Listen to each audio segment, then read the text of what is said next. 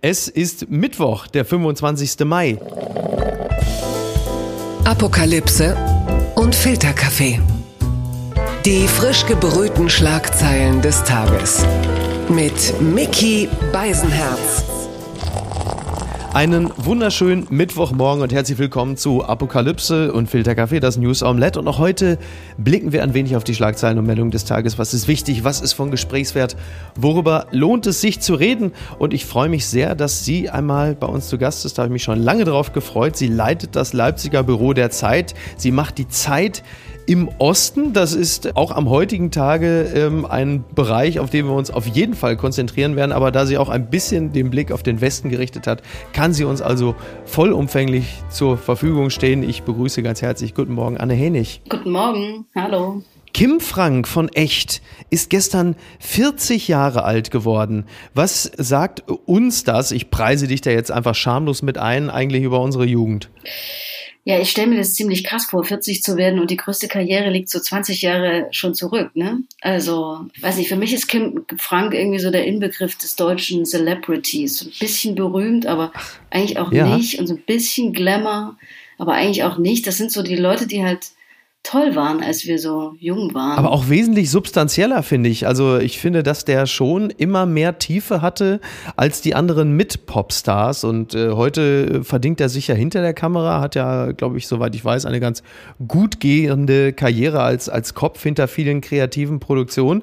Und doch ist der ganz große Hype, wie du richtig sagst, schon 20 Jahre her. Ja, krass. Aber ich spiele das ja immer noch gerne bei so, bei so Partys, so besoffenen Lieder, du trägst keine Liebe in dir, finde ich halt schon gehalten. Das war jetzt ja. auch keine äh, schlechte Musik, ne? Es war schon ziemlich, gut, auch so aus heutiger Sicht, finde ich. Ja, also der, ähm, ich habe es die Tage schon mal angeklagt. Deutschlandfunk Kultur hatte sich ja in der Redaktion damit auseinandergesetzt und diesen Song zum schlechtesten deutschen Popsong gekürt. Das habe ich überhaupt nicht nachvollziehen können. Deshalb auch an dich nochmal die Frage, bei welchem Song äh, stellen sich bei dir denn die Nackenhaare auf? Ich wollte gerade fragen, erstmal, ob Deutschlandfunk Kultur eigentlich äh, wirklich Credibility in Sachen Popmusik hat eigentlich. Die spielen tolle Musik. Ja? Tatsächlich, ja. Die haben okay. eine super Playlist. Das muss man denen lassen, aber ansonsten, mhm. äh, ja. Ne? Ähm, was finde ich schlimm? Ich fand ähm, aus der damaligen Zeit Britney Spears richtig schlimm, muss ich sagen. So, Oops, I did it again. Ja. Fand ich richtig schlimm. Oh, da bist du ja. jetzt natürlich auf der Sanktionsliste meiner Frau gelandet. Übrigens, wenn wir gerade bei schrecklichen deutschen Songs sind, ähm, ich spiele mal ganz kurz vor, wie in Niger, in äh, Niamey, der Hauptstadt des Niger, äh, die deutsche Nationalhymne gespielt wurde von einem, von einem Orchester.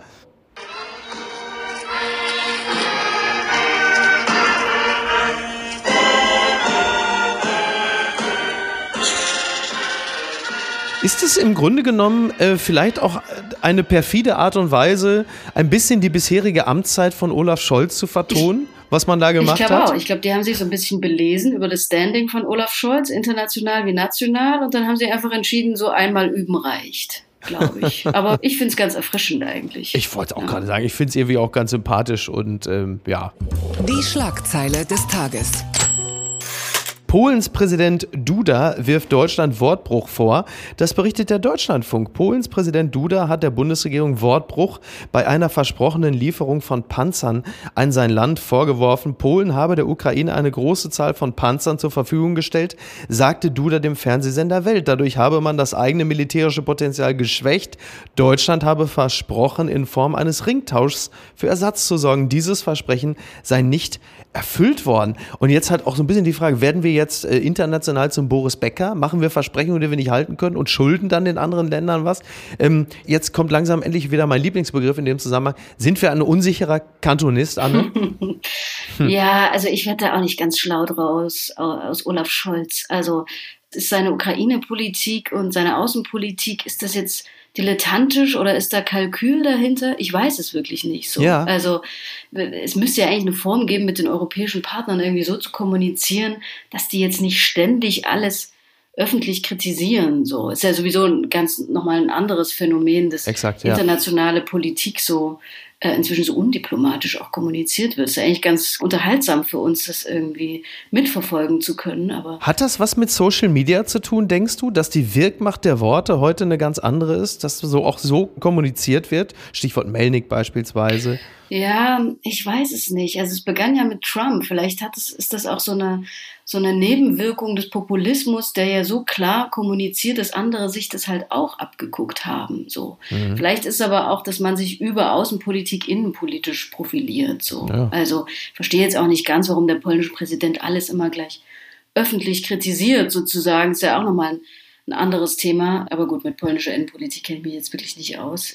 Es ist natürlich erfrischend. Also, ja, ob, ob Olaf ja. Scholz das erfrischend findet, das sei dahingestellt. er selber ist ja mittlerweile, glaube ich, der beste Panzer in Deutschland, wenn man seine Art zu kommunizieren und zu agieren sich so anschaut. Übrigens, du hattest gerade schon äh, den polnischen Präsidenten, der polnische Ministerpräsident Morawiecki wiederum hat ja auch Olaf Scholz adressiert und hat nochmal gesagt, dass es also wirklich jetzt langsam an der Zeit wäre, dass Olaf Scholz in die Ukraine reist. Und äh, so, wenn wir die Reisen von Scholz uns angucken, also Richtung Afrika, äh, Japan, ich glaube, der ist schneller auf Temptation Island, als dass er irgendwann mal in der Ukraine ankommt. Und man hat so das Gefühl, er wird da auch in eine ich sag's jetzt mal wuss, in eine Ecke gedrängt, in die er gar nicht gehen möchte und wahrscheinlich aus reinem Trotz mittlerweile sagt, ich werde bis auf weiteres nicht in die Ukraine reisen, weil es wie Einknicken rüberkommt. Oder wie erklärt man sich das alles noch? Tja, ich glaube, dass Scholz es sich mit den Deutschen irgendwie möglichst nicht verderben will. Und ich glaube, dass der sich sehr stark einfach an Beliebtheitswerten orientiert. Aber die Deutschen wollen doch, dass er geht. Ja, weiß ich nicht. Also das ist so unsere Wahrnehmung. Wenn man sich die Umfragen und so anguckt, dann sieht man, dass zum Beispiel eine große Zahl von Leuten unbedingt Waffenlieferungen an die Ukraine will, eine große Zahl aber auch nicht. Mhm. So. Und ähm, Scholz will, glaube ich, niemanden vor den Kopf stoßen. Er will irgendwie allen gefallen. Und er will denen gefallen, die total zurückhaltend sind und möglichst wenig mit diesem Krieg zu tun haben wollen, aber auch denen, die sich stärker engagieren wollen. So. Und das versucht er, diesen Balanceakt versucht er irgendwie. Ich bin dieser Politik, die sich an Beliebtheitswerten orientiert, auch so ein bisschen überdrüssig. Das gleiche hatten wir mit Angela Merkel auch schon. Es wird dann halt irgendwie total schnell erratisch und irgendwie auch beliebig, ja. Ja, nur im Osten kriegen sie natürlich jetzt mittlerweile beim Gedanken an Scholz kriegen sie Waffenpocken, weil sie sagen, wann kommt's denn endlich? Also da kommt ja nichts. Aber ich verstehe, was du meinst. Nur das alte äh, Straußsche Gleichnis, Everybody's Darling is Everybody's Depp, scheint ja für Scholz nicht wirklich ganz aufzugehen, denn seine Popularitätswerte sind ja nun wirklich maximal mäßig, mhm. würde ich sagen. Mhm. Ja, ja. aber das lähmt ja. natürlich auch. Also wenn man weiß, sie sind schon schlecht, dann will man nicht noch mehr Leute verlieren, glaube ich. Und er hat halt nicht den Mut der Grünen, irgendwie von Robert Habeck zu sagen, ich gebe jetzt eine Politik vor in der Hoffnung, dass ich Leute dafür begeistern kann, die ich bislang nicht begeistern konnte. So, das ist ja das, womit Robert Habeck gerade erfolgreich ist. So die Idee, dass man Leute mitreißen kann. Dafür steht Olaf Scholz halt. Wissen wir ja wirklich gar nicht. Das hat mich überrascht. Die Welt berichtet, dass Gerhard Schröder verzichtet auf die Nominierung für den Aufsichtsrat für Gazprom. Er hatte ja das Angebot, dass er äh, ins Aufsichtsgremium bei Gazprom äh, gehen könnte. Und da hatte man ja eigentlich zwischenzeitlich überlegt, äh, boah, so das könnte ja was für ihn sein, zumal äh, gerade er ja jetzt bei äh, Rosneft raus muss und äh, oder beziehungsweise raus wollte. Und es gibt ja immer noch diese Drohung der EU-Sanktionen. Das EU-Parlament hatte ja gesagt, na ja, wir könnten ihn auch sanktionieren. Und da haben ja viele gesagt, der Rückzug von Rosneft hat explizit damit zu tun. Und jetzt hat er gesagt, ja, Gazprom, nett, vielen Dank für die äh, Nominierung, aber ich verzichte. Äh, hat da jetzt jemand äh, überraschenderweise sein Rückgrat entdeckt oder wie erklärst du dir das? Ja, vielleicht hat er die letzten Wochen keine Zeitung gelesen und ist ganz überrascht, dass es einen, einen Krieg in der Ukraine gibt oder so. Ich, ich weiß nicht. Ist ja schon interessant, dass Schröder bislang nichts, aber auch wirklich gar nichts beeindruckt hat. Also keine Kritik von früheren politischen Partnern und so, kein Bitten, kein Betteln, sich irgendwie zu Putin zu positionieren. Er bewegte sich erst als das Europäische Parlament irgendwie, du hast es ja gerade gesagt, irgendwie, als die sich dafür ausgesprochen haben, ihn auf die Sanktionsliste zu setzen und da weiß ich nicht, das will er dann offenbar doch nicht und deswegen, ähm, so mutmaßt man ja, ist er aus diesem Rosneft-Amt ausgeschieden oder will da ausscheiden und so. Ich glaube aber trotzdem, also ich weiß nicht, wie du siehst, aber sein Ruf in der deutschen Öffentlichkeit ist so oder so ramponiert. Also ich glaube, da lässt sich auch ja. nichts mehr bessern, oder? Ja. Was sagst du? Ja, ja, also er hat Hausverbot auf Norderney, also tiefer kann man nicht fallen. Ne, es sieht wirklich nicht besonders gut aus und auch bei ihm habe ich tatsächlich das Gefühl, der kommt auch nicht wieder zurück. Also du hast natürlich Leute wie Landesgruppenchef Dobrindt von der CSU, der sogar möchte, möchte, dass sein Bild im Kanzleramt runtergenommen wird, wo man denkt, na ja, also ich verstehe ja, dass man gerade bei der CSU ein Riesenproblem mit dubiosen äh, Vorsitzenden hat, aber das wäre mir dann auch ein bisschen zu weit gegangen. Der hat ja, also Gerd Schröder hat ja unbestritten seine Verdienste während seiner Zeit als Kanzler. Er war ja kein schlechter Bundeskanzler, so wie ich das empfinde. Er ist nur ein wahnsinnig schlechter Ex-Bundeskanzler und äh, aber in dieser Funktion muss man ihn nicht unbedingt abhängen. Und wie es jetzt gerade aussieht, ja, also es, es ist jetzt dann auch schon fast egal, was er macht, weil er äh, im Grunde genommen von der deutschen Öffentlichkeit und auch meines Erachtens von der Sozialdemokratie abgekoppelt agiert. Und äh, von daher, übrigens äh, eine Sache nur, diese Sanktionsliste, da hat sich ja ausgerechnet sein ehemaliger Generalsekretär, der jetzige Bundeskanzler Olaf Scholz, eigentlich gegen ausgesprochen. Und da das Ganze ja einstimmig passieren muss, war die Wahrscheinlichkeit, dass er auf dieser Sanktionsliste landet, ja gar nicht so groß. Und trotzdem dieser Rückzug. Mhm.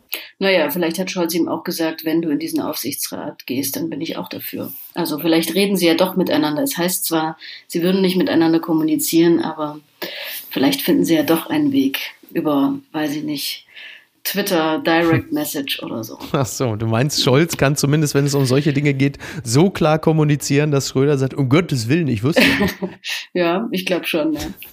Blattgold. Ankündigung von Lauterbach, mindestens 21 Tage Isolation bei, ich sage es immer wieder gerne, Affenpocken. Nicht der Beginn einer neuen Pandemie, so wird er auch zitiert. Das ist ja schön, dass es aus dem Mund von Karl Lauterbach kommt. Der Tagesspiegel berichtet das Ganze. Auch in Deutschland waren die ersten Fälle von Affenpocken aufgetreten. Nun gibt es Empfehlungen zum Umgang mit der Infektion. Und da orientiert man sich wahrscheinlich auch ein bisschen am Beispiel von Belgien. Da war es ja schon vor zwei Tagen so, weil die Inkubationszeit bei Affenpocken liegt offensichtlich bei 21 Tagen. Und dann ist klar, da musste halt eben auch mal 21 Tage zu Hause bleiben. Und nach allem, was wir über die Affenpocken wissen, ist es mit Corona natürlich nicht zu vergleichen. Das Ganze überträgt sich über die Luft. Also Corona, liebe Grüße an die, die es noch nicht wussten. Und bei Affenpocken, da muss man sagen, ich, wie soll ich das jetzt am besten formulieren? Also man muss sich schon körperlich deutlich mehr anstrengen, um an Affenpocken zu gelangen. Der Ursprung dieser Affenpocken geht übrigens angeblich zurück auf ein Fetischfestival auf Gran Canaria, was ich irgendwie ganz charmant finde. ja. Naja. Ja, ich fand auch toll, was das RKI kürzlich verbreitet hat, wie man sich damit anstecken kann. Nämlich, mhm. äh, ich zitiere mal, äh, das habe ich mir aufgeschrieben, weil ich so lustig fand, Kontakt mit Körperflüssigkeiten oder Schorf. Ach, oder Und das Schorf, Wort Schorf toll. hört man ja auch selten, finde ich. Ja. Ja. Finde ich ist auch Viel eine gute. Ausrede. Also, ja, also wenn man, weiß ich nicht, wenn man an diesem Virus erkrankt und dann fragt jemand, wo hast du dich denn angesteckt? So, wir sind ja alle übergriffig geworden durch Corona. Ja. Stellen jetzt immer so diese diese Fragen, da kann man immer sagen, ich habe nur Schorf berührt. Ja, ich habe da jemandem die Hand gegeben und da war halt Schorf. Stimmt, das ist. Fühlte sich ganz komisch an. Ja. Ist eine Rettung. Du hast recht, also Schorf ist tatsächlich so eine, eine gute letzte Ausfahrt, wenn man mal wieder in Erklärungsnöte kommt, wenn man sagt, ich habe irgendwie in der S8 gestanden und habe mich versehentlich so an meinem Nebenmann gerieben am Arm. Ich wollte ja eigentlich nur am Gesundbrunnen raus. Das ist natürlich sehr gut. Ist ja besser. Also erstmal ist ja, erklär mal deinem Hausarzt oder anders, lass dich von deinem Hausarzt mal auslachen, wenn er sagt, ja, Glückwunsch, du hast Affenpocken. Da ist natürlich im Wartezimmer die Hölle los, ist ja klar.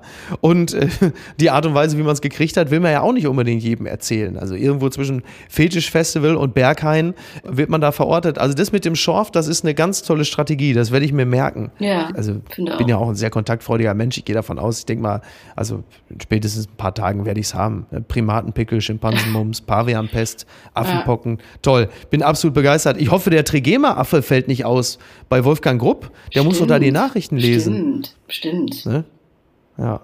Bedroht. Affenpocken. Ah. Ich denke ja, bei Affenpocken, es klingt auch ein bisschen wie eine Kindergartengruppe. Die Kindergartengruppen haben ja oft so komische Namen. Krümelchen, Schlawiner, Frechdechse. So, Affenpocken. Affenpocken. Ja. Ja. guck mal da, so da vorne. Wo sind denn meine Affenpocken? Die kleinen Arschlöcher sind wieder am Kiosk und holen sich Vanillemilch. Ja. Super, du hast recht. Ja. Ja. super, sehr schön. Also genau, oder so ein, so ein Kinderbuch, die Affenpocken aus der 8a. Stimmt. Fantastisch. Ja. Ah, sehr gut. Statt drei Fragezeichen und TKKG jetzt die nächste, die Affenpocken. Mhm. Ja. Sehr gut. Das merke ich mir. Das merke ich mir. Gewinner des Tages. Er ist wahrscheinlich Volodymyr Zelensky. Das Time Magazine kürt Volodymyr Zelensky zumindest zu einem der 100 einflussreichsten Menschen. T-Online berichtet darüber. Zum ersten Mal steht der ukrainische Präsident auf der Time-Liste der einflussreichsten Menschen der Welt. Kein geringerer als US-Präsident Biden hat dazu Worte verfasst und auch Wladimir Putin ist auf der Liste zu finden. Das ist halt immer auch ein kleiner Downer. Ne? Wenn du dann zum Beispiel, du bist Zelensky, aber du bist zum Beispiel auch Sarah Jessica Parker, die auch auf dieser Liste ist, denn dort sind auch diverse Hollywood- oder Netflix-Größen und du freust dich und dann siehst du plötzlich, ich bin einen Platz über Putin. Das ist irgendwie nicht schön. Das hat man nicht gerne, aber äh, Einfluss ist ja auch per se erstmal kein positives Kriterium. Also ich meine, äh, was weiß ich, die Koch Brothers, äh, die US-Waffenlobby oder Donald Trump äh, sind ja auch sehr einflussreiche Menschen und niemand würde sie jetzt im klassischen Sinne als, als gut oder attraktiv bezeichnen. Du darfst mir widersprechen. Ja, ich möchte auch gerne mal wissen, wie das ist. Also wenn man wirklich ein so mächtiger Mensch ist, ob man dann das Time Magazine aufschlägt und sich freut, dass man da dann auch steht. Also, dass es auch mhm. offiziell andere Menschen so sehen. Ob, weiß ich nicht, Putin durchs Time Magazine blättert und guckt, was über ihn geschrieben wird und was über Zelensky und was über Scholz und so. Würde man echt gern mal wissen. Gibt es da überhaupt noch, also man hat das Gefühl, in Moskau und St. Petersburg gibt es gar keinen Zeitschriftenladen mehr. Und wenn es da Zeitschriftenläden gibt, gibt es keine US-Magazine mehr. Also selbst Starbucks hat ja übrigens erst vor zwei Tagen oder so angekündigt, sich aus Russland zurückzuziehen. Das ist mal eine dieser dieser Meldung, wo man sagt, ja, ich dachte, ihr seid da schon längst weg. Und dann liest du das plötzlich und denkst, ach, guck mal, die waren noch da. Mhm. Aber, übrigens, wir haben ihn ja gerade schon erwähnt, äh, unser Bundeskanzler Olaf Scholz ist auch auf dieser Liste. Wir sind wieder wer. Und Ursula von der Leyen ist auch auf der Liste. Herzlichen Tja, Glückwunsch. Ne? Ja. äh, über Scholz hat die schwedische Ministerpräsidentin geschrieben, Magdalena Andersen. Ich, also das ist dann wahrscheinlich so, es hätte auch Biden sein können. Ne? Es ist jetzt Magdalena Andersen und sie hat über ihn geschrieben, das fand ich auch interessant, er stelle gewöhnliche Leute ins Zentrum seiner politischen Entscheidungsfindung. Ich glaube, es ist so ein kleiner Diss. So, er macht so Politik, so wie sie denn dem kleinen Mann gefällt und nicht, wie sie richtig ist. Ich habe da einen kleinen Diss rausgelesen, muss ich sagen. Na, ich, die Frage ist, ist er nicht selbst der gewöhnliche Leut, der sich ins Zentrum stellt? Also gewöhnlicher als Olaf Scholz kann man ja eigentlich kaum ja, sein, oder? Stimmt, stimmt. Ja? Er kleidet sich ja auch so neuerdings. Ist ja immer schön zu sehen. Es sieht aus wie ein wie ein deutscher Urlauber Ach, bei seinen Dienstreisen. Ach, du meinst dieser Casual Look, ja, ja, ja, ja, Das macht ihn aber doch nahbar, ne? Also das, was die Sprache nicht leisten kann, das muss das Textil rausholen. Ja, ich finde es interessant. Merkel hat alles dafür getan, dass man irgendwann nicht mehr über ihr Äußeres spricht äh, und sah immer gleich aus. Und Scholz tut jetzt ein bisschen was dafür, dass man über seine Klamotten spricht. Schon interessant. Unterm Radar war bislang für viele äh, das, was die Chinesen mit den Uiguren äh, veranstalten. Das könnte sich möglicherweise ändern. Ich zitiere die Taz Internierungslager für Uiguren. Leak bringt China in Erklärungsnot. Ein bisher unveröffentlichter Datensatz legt nahe, dass China massenhaft Uiguren interniert. China bestreitet die Vorwürfe vehement. Ja, ein internationales Menschenrechtskonsortium hat kurz vor dem Besuch der UN-Menschenrechtskommissarin Michelle Bachelet in Xinjiang Xinjiang weitere Belege für die massenhafte Internierung von Uiguren in China veröffentlicht. Ja, bislang äh, sprach man dort ja immer von beruflichen Fortbildungseinrichtungen. So richtig geglaubt hat das ja eh schon niemand, aber jetzt gibt es halt eben Fotos und Belege, äh, dass es halt so ist, dass sollte jemand als Gefangener auch nur den Versuch wagen zu entkommen, dann seien diese Personen sofort zu erschießen. Auf Bildern seien Sicherheitskräfte mit Sturmgewehren zu sehen. Ein Foto zeige zudem einen Häftling in einem so sogenannten Tigerstuhl, einer Foltervorrichtung, bei der die Beine überdehnt werden.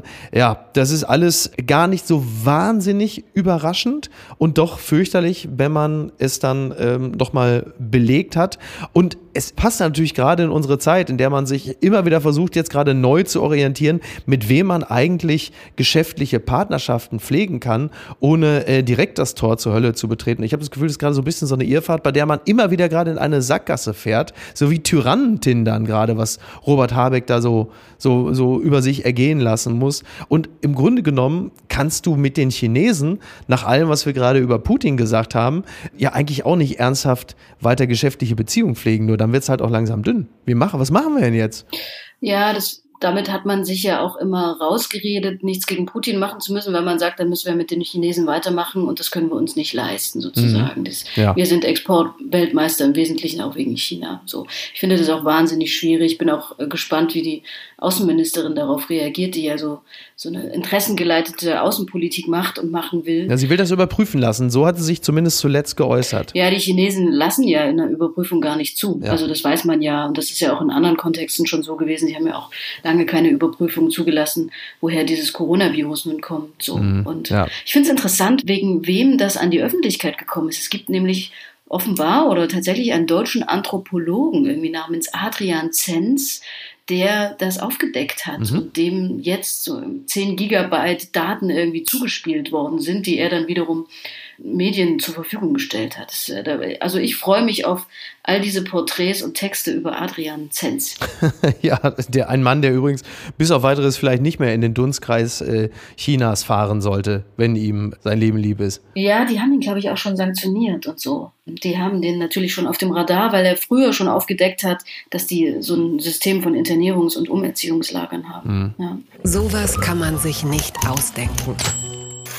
Chaos bei der Bundestagswahl. Bundeswahlleiter fordert Wahlwiederholung in sechs Berliner Wahlkreisen. Das berichtet der Spiegel. Komplettes systematisches Versagen der Wahlleitung in Berlin werden die Pannen bei den Wahlen im September aufgearbeitet. Der Bundeswahlleiter hat sich nun für eine Neuwahl in der halben Stadt ausgesprochen. Ja, es äh, sind wohl sechs von zwölf Berliner Wahlkreise. Da ist das Ganze so chaotisch gelaufen, dass man im Grunde genommen, also als Bundeswahlleiter, das nicht guten Gewissens durchgehen lassen kann. Wir erinnern uns an den äh, September äh, 2021. Wahllokale seien zum Teil noch bis 21 Uhr offen gewesen. Menschen hätten ihre Stimmen abgegeben, während Zitat im Fernsehen schon die Elefantenrunde saß. So zitiert den Mann die Berliner Zeitung. Die schwere Vielzahl und Nicht-Nachweisbarkeit von Wahlfehlern haben Thiel laut der Zeitung davon überzeugt, dass keine andere Lösung möglich sei. Jetzt ist es so, wenn es zu einer Neuwahl kommen sollte in diesen sechs Wahlkreisen, dann braucht es als Grundlage erstmal eine Entscheidung des Bundestags. Also der Wahlprüfungsausschuss bereitet eine Entscheidung vor und legt sie dem Bundestagsplenum zur Abstimmung vor. Jetzt kommt meine Frage. Da sitzen ja Menschen, die sind nach der Bundestagswahl und über die Bundestagswahl äh, in den Plenarsaal gelangt. Und die müssten jetzt dem zustimmen, dass in diesen sechs Bezirken nochmal neu gewählt wird, was ja bei einigen engen Entscheidungen zur Folge haben könnte, dass man selber möglicherweise da gerade seinen letzten Tag im Bundestagsplenum hatte? Oder wo liegt jetzt mein Denkfehler? Nee, das ist genau so. Das ist okay. eine totale Schwachstelle. Also Deutschland ist offenbar nicht gut darauf vorbereitet, dass es Probleme mit der Wahl, nicht gut auf Berlin vorbereitet, sagen wir es mal so. Ja, ja. Ja. ja, ja. Toll fand ich auch, was der Bundeswahlleiter äh, gesagt hat heute zur Begründung. Er hat gesagt, in Köln habe es am Wahlsonntag äh, eine Bombe aus dem Zweiten Weltkrieg äh, gegeben, die man entdeckt und ent entschärft habe. Aber ähm, da mussten Wahllokale über Stunden geschlossen werden und so. Aber äh, die Probleme seien nicht annähernd so groß gewesen wie in Berlin. Das fand ich toll. Toller Vergleich. Oder selbst, selbst eine Weltkriegsbombe äh, ist nicht ansatzweise so wirkmächtig wie ein ganz normales Berlin. Mhm. Und es war ja auch wirklich, es war ja spektakulär am 26. 20. September. Da war es ja dann so, es wurde ja nicht nur der Bundestag gewählt, sondern auch das Abgeordnetenhaus, die Bezirksverordnetenversammlung, dann noch die Abstimmung über den Volksentscheid zur Enteignung großer Wohnungsunternehmen. Und da gab es ja noch den Berlin-Marathon mit den ganzen Straßensperrungen. Das war wirklich, äh, also eigentlich hätte man sich an dem Tag die Affenpocken holen müssen, muss man sagen. Aber gut, also ich, ich fürchte, es wird einfach nichts dabei rauskommen.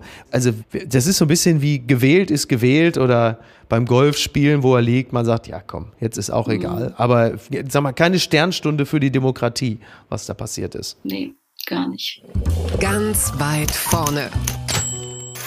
Für die, die es interessiert, und du wirst wahrscheinlich jetzt begeistert aufschreien und sagen, ja natürlich, ich sage alle Termine ab. Heute Abend ist das Finale der UEFA Conference League zwischen dem AS Rom und Feyenoord Rotterdam um 21 Uhr in Tirana in Albanien. Das sind natürlich zwei sehr renommierte Vereine, sehr traditionsreiche Vereine in einem Finale, das jetzt vielleicht nicht jeden Fußballkonnoisseur sofort ekstatisch schreien lässt. Aber jetzt ist es an der Zeit, mich eines Besseren zu belehren, liebe Anne.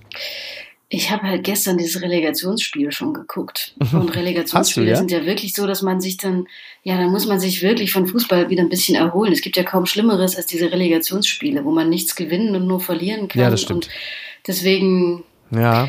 Ich, mir fällt auch nichts Motivierendes dazu ein. Es tut mir leid. Ja, du bist ja noch als, ähm, ich, ich sage das jetzt mal, das ist gar nicht despektierlich gemeint, als Ostbeauftragte der Zeit, was ja faktisch ja nicht gänzlich falsch Ja. ist, bist du vermutlich ja noch, wobei man soll sich ja als Journalistin nicht mit einer Sache gemein machen, selbst wenn es äh, eine gute ist, in diesem Falle der Pokalsieg der Leipziger, will sagen, bist du zu nah dran an Leipzig, als äh, dass du das noch nüchtern und sachlich betrachten konntest. Erklär mir das Phänomen RB Leipzig und warum es gut ist, dass sie den Pokal gewonnen haben. Ja, also gleich mal vorweg, ich bin kein RB Leipzig-Fan. Äh, Aber ich sympathisiere sozusagen. Ich finde es gut, dass es die gibt. Ich Mhm. finde es gut, dass die, oder anders gesagt, ich finde es toll, in einer Stadt zu leben, in der Bundesliga-Fußball stattfindet. So. Ja. Und das ist, glaube ich, da, ja, und das ist, glaube ich, das, was viele Leute außerhalb Leipzigs, außerhalb Sachsens nicht so richtig verstehen, wenn sie RB Leipzig kritisieren, was, was ich auch verstehe. Ich kann natürlich die Kritik an RB Leipzig total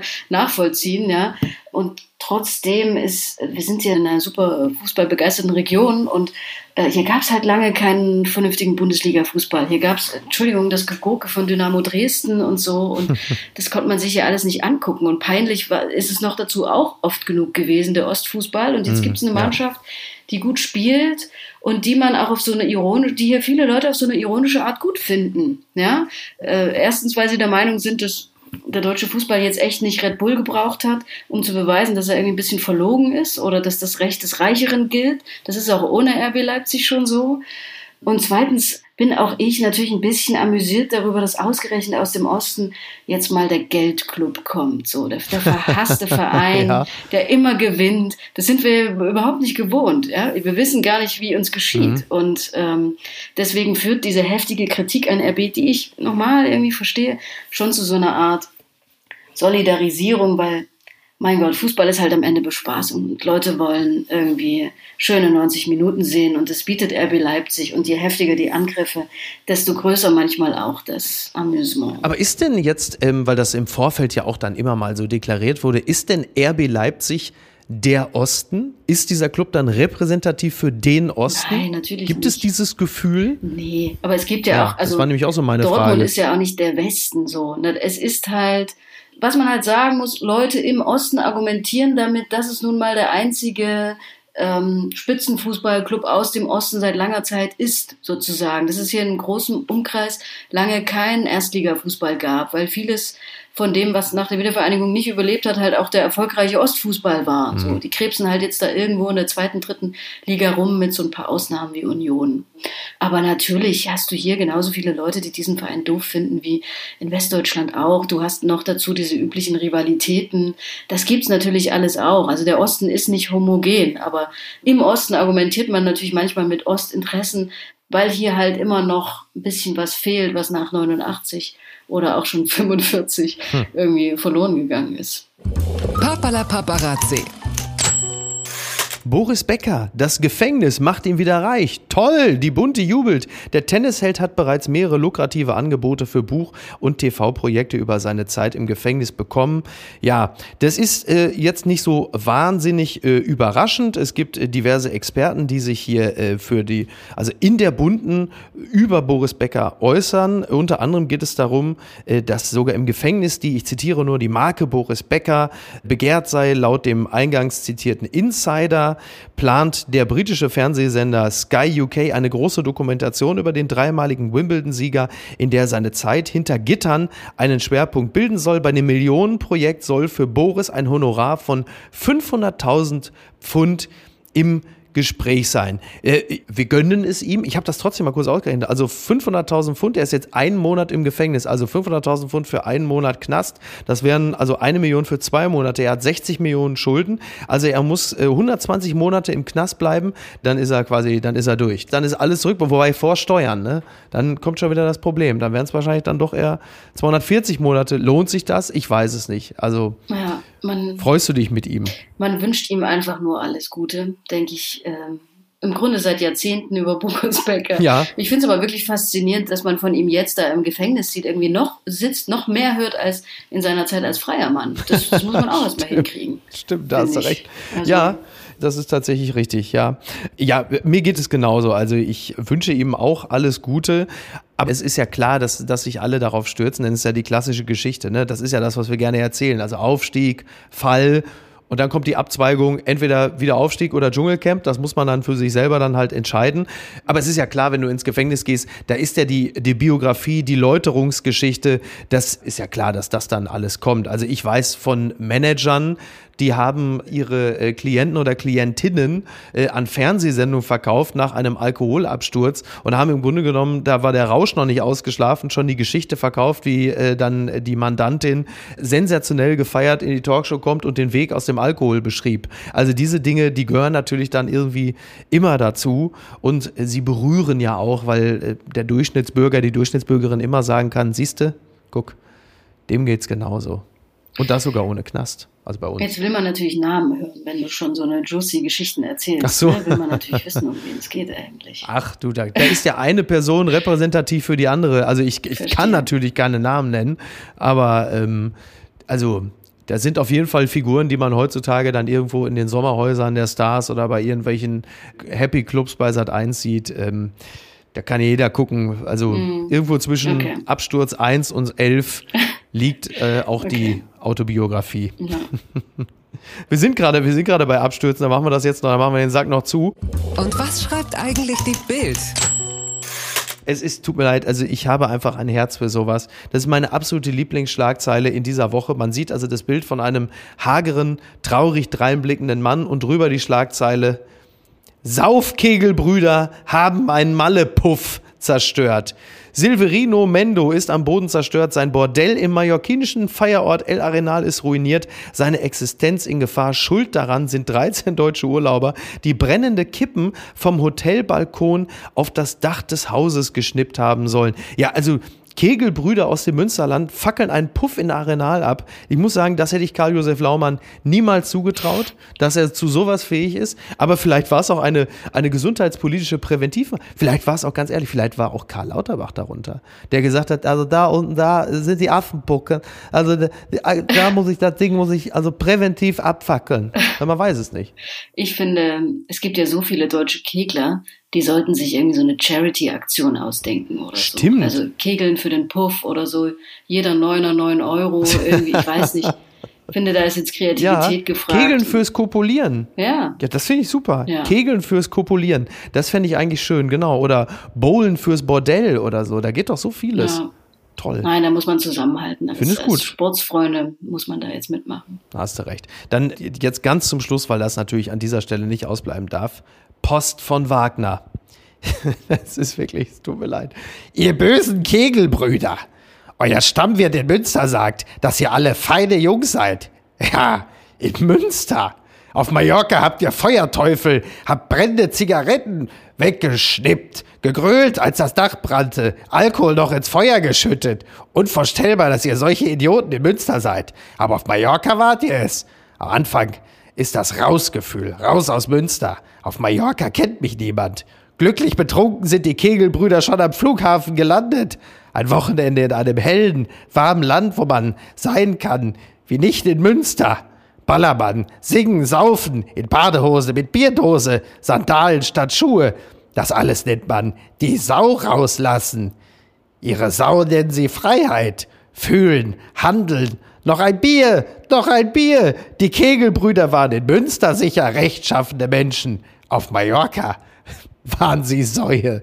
Herzlichst, Ihr Franz Josef Wagner. Ja, bitte. Ja? Toll. So. Das ist einfach toll. Ja, oder? Oder? Da ist doch, da, dem ist doch noch wirklich nichts mehr hinzuzufügen. Es tut mir wirklich leid, liebe Anne, dass ich dich damit noch belästigen musste, aber es ist leider, es ist leider wirklich.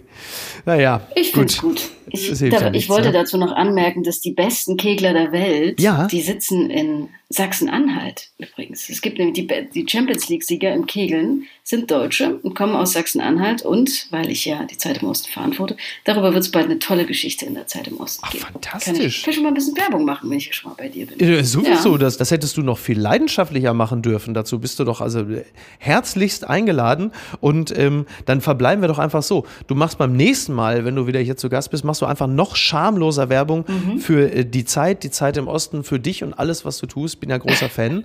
es sei denn, du sagst, ich komme nicht mehr wieder. Das wäre natürlich blöd. Nein, ich komme natürlich gerne wieder. Ja. Weil wir gerade beim Thema Werbung sind. Wer Lust hat, heute Abend äh, der Kulturjournalistin des Jahres, Samira El-Wazil, und dem Kunstobjekt des Jahres, Oliver Polak, auf der Bühne zuzusehen, der darf gerne noch nach Stuttgart kommen, denn wir sind heute Abend live mit Apokalypse in Stuttgart. Und ich glaube, ein paar Karten gibt es noch. Kommen Sie nicht wegen mir, kommen Sie wegen Samira und Polak. Oder wegen Andreas Loft, der ist auch da. Also, ich wünsche allen einen schönen Mittwoch. Und liebe Anne, ich bedanke mich ganz herzlich bei dir. Es hat mir sehr viel Spaß gemacht und ich habe noch was gelernt über den, äh, was ist das, Paris Saint-Germain der, der Kegelbrüder. Wobei, wer ist denn eigentlich amtierender Champions League-Sieger? Naja, wir werden es am Samstag wissen. Dann, äh, genau. Das Liverpool des Kegelns. Sehr gut. Toll. Sehr gut. Dankeschön. Mach's gut. Bis bald. Bis denn. Mach's gut. Tschüss. Ciao. Ciao. Apokalypse und Filtercafé ist eine Studio Bummens Produktion mit freundlicher Unterstützung der Florida Entertainment.